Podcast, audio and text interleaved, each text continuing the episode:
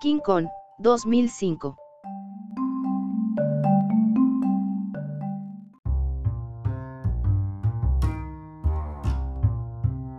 Después de Lord of the Rings, trilogía, Peter Jackson era el rey del mundo.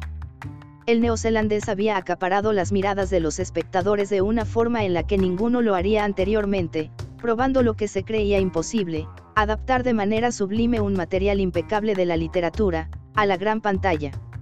A estas alturas, el tipo se ganaría el derecho de hacer lo que se le viniera en gana, por lo que no es de extrañar que, a solo dos años de Return of the King, Jackson estrenara para Universal el más reciente remake del clásico de 1933, su propia versión de Con. La producción empezaría en septiembre del 2004, concluyendo en marzo de 2005, obviamente filmada en Nueva Zelanda, y con la bendición de un presupuesto inicial de 150 millones de dólares, lo que eventualmente aumentaría a una cifra de 207 millones, lo que en ese entonces era un récord.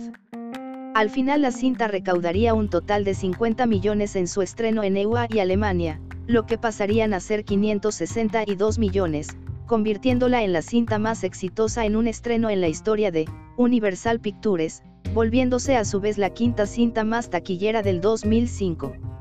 Esto sin contar los 100 millones que recaudó en valor doméstico, ante su llegada en DVD la cinta se beneficia no solo de la dirección de Jackson, su reparto puede catalogarse de extraño, mas no por ello se le debe menospreciar, Naomi Watts como la hermosa y cautivadora Anderow, Jack Black, personificando a un curioso pero efectivo Carl Denham, Adrien Brody, quien intenta hacerlas de héroe de acción como el escritor de teatro, Jack Driscoll, Andy Serkis, quien personificará a un peculiar cocinero de bote, así como al mismísimo Con, en una de sus interpretaciones por Motion Capture, más injustamente ignoradas de su carrera. Pero sería dentro de esta ambiciosa selección de casting, en donde tendríamos una probada de lo que la visión de Jackson tenía por ofrecerle a Con. En primera instancia la cinta tiene una duración de 3 horas con 7 minutos, teniendo, la versión del director, unos buenos 30 minutos extras, lo que para algunos representó un factor negativo ya que, teniendo una cantidad considerable de desarrollo para los personajes humanos, Aunado a su escenario histórico, la cinta en veces se siente eterna, particularmente las escenas del bote, recuperándose indiscutiblemente, una vez arribando a la nueva, Skull Island. Sobra decir que la verdadera estrella de la cinta es, Weta Workshop, empresa responsable del diseño de producción de Lord of the Rings, y que aquí no solo le diese vida al tenebroso lugar, sino a la gama de criaturas prehistóricas que ahí yacen para hacerle frente a Con. Toda la producción, tanto práctica como digital, se ven impecables, especialmente los modelos de la isla, y el, Motion Capture, de Con, los cuales se sostienen increíblemente bien después de tanto tiempo la fauna elegida se asemeja bastante a la que se presentara en la cinta original, cosa nada extraña, pues Jackson es un gran fanático de esta, por lo que su objetivo es totalmente el entregar, tanto su propia versión, como un gran homenaje a la icónica película de Cooper. Desde la apariencia de la isla tropical, entremezclada con ruinas que parecen datar milenios, así como los dinosaurios que parecen guardar proporciones titánicas, comparables con las de Con mismo, dándonos una historia 100% visual con respecto a todos y cada uno de los diseños conceptuales que cobran vida dentro de esta isla perdida en el tiempo. Mención honoraria para el temible V-Rex, criatura con la que Con peleará para proteger a la indefensa Anne, en la que probablemente es la escena más entretenida y memorable de la cinta. Pero la fascinación por la producción solo sería la punta del iceberg, puesto que es todo este tono a película de serie B lo que compensa la densidad del drama entre los personajes, las criaturas constantemente devoran o aplastan a los marineros, sin exceptuar a los miembros de la producción de la cinta de Denem, tal vez siendo la escena de la estampida la que peque de jugar con la inteligencia del espectador, así como con el límite dentro del presupuesto de los efectos especiales. Aún así, vale mucho la pena por el simple espectáculo prehistórico que se aprecia durante una considerable duración de la cinta. Para ello se podría recomendar la versión del director, que añade únicamente material adicional dentro de las secuencias de la isla, incluyendo una que rindiera homenaje directo a la cinta del 33, con un poco más de extravagancia propia de Jackson. Con relación a la tripulación sobreviviendo en la isla, la escena que resalte sea la del fondo del cañón, en la cual los sobrevivientes del ataque por parte de Con deben enfrentarse a toda una infestación de bichos gigantes, homenaje a la famosa escena perdida de la cinta de 1933, la cual Jackson recreó, usando técnicas de la época, para añadirla al DVD del clásico, pero que después sería integrado dentro de la misma película en subsecuentes ediciones. Así pues, en la versión de Jackson, la escena es parte integral, y toda la bestialidad y repulsión que el cineasta le pudiera ofrecer a su obra recaen en la ejecución de toda la secuencia de los insectos gigantes, en consagración a su producción como una genuina carta de amor hacia la original, por parte de un auténtico fan aunque disfrutable, no se debe olvidar que la película cuenta con momentos que distraen y hacen cuestionar la racionalidad con la que el director estaba jugando.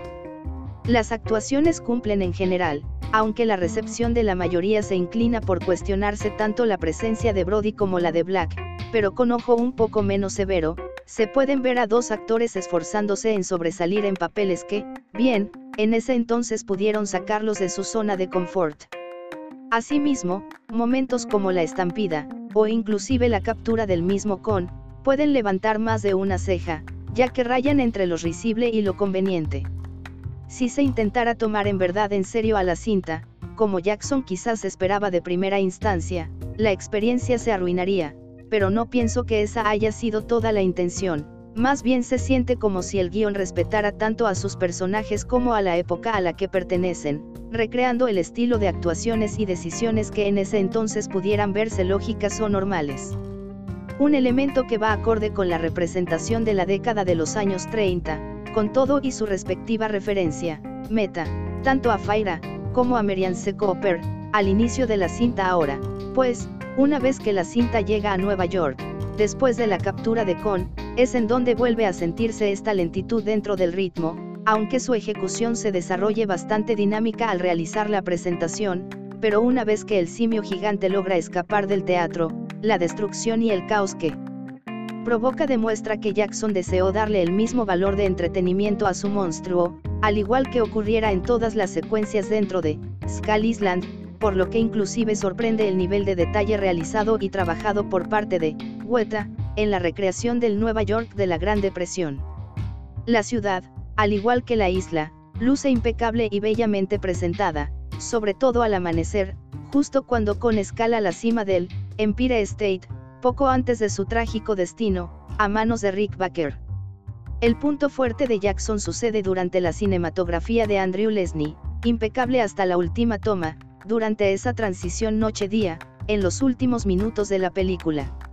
Son contadas las cintas que se favorecen dentro de sus efectos especiales digitales cuando se usa una gran cantidad de iluminación, pero inclusive dentro de las secuencias nocturnas, los detalles en la animación de las criaturas Y con son impecables, y sobresalen sin necesidad de caer en el Uncanny Valley, que tantas cintas de principios de los 2000 llegaron a abusar de. La cinta, en su momento, fue moderadamente bien recibida, sin escapar del ojo crítico del público, maleducado por la versión de Guillermin, pero con el paso de los años se puede apreciar que la película se sostiene bastante bien, dentro del enfoque técnico y visual, pero en lo que respecta a su reparto y al manejo de los personajes humanos, la cinta puede pecar de pretenciosa e innecesariamente dramática, hundida en una profundidad que funcionara en otra época, pero no en pleno siglo XXI. Con todo y sus defectos narrativos, a nivel detalle es una de las cintas más dedicadas de Jackson, especialmente en su versión del director. Tal vez no llegue a los mismos niveles de producción que lograron Lord of the Rings, la vara con esta última trilogía fue demasiado alta como para ser superada. En lo personal, quizás sea más sencillo apreciar la cinta como una respuesta por parte de un cineasta tremendamente motivado e inspirado por una de las mejores películas que se han hecho en la historia del cine americano, un homenaje de un presupuesto tremendo, con todo y la diversión que tanto el elenco y la producción tuvieron, prueba de ello en los videos documentales que Jackson liberó en su página durante el rodaje de la cinta. Definitivamente, un diamante en bruto con imperfecciones, pero que bien, podría catalogarse como uno de los remakes más importantes de las últimas dos décadas José Miguel Giovine.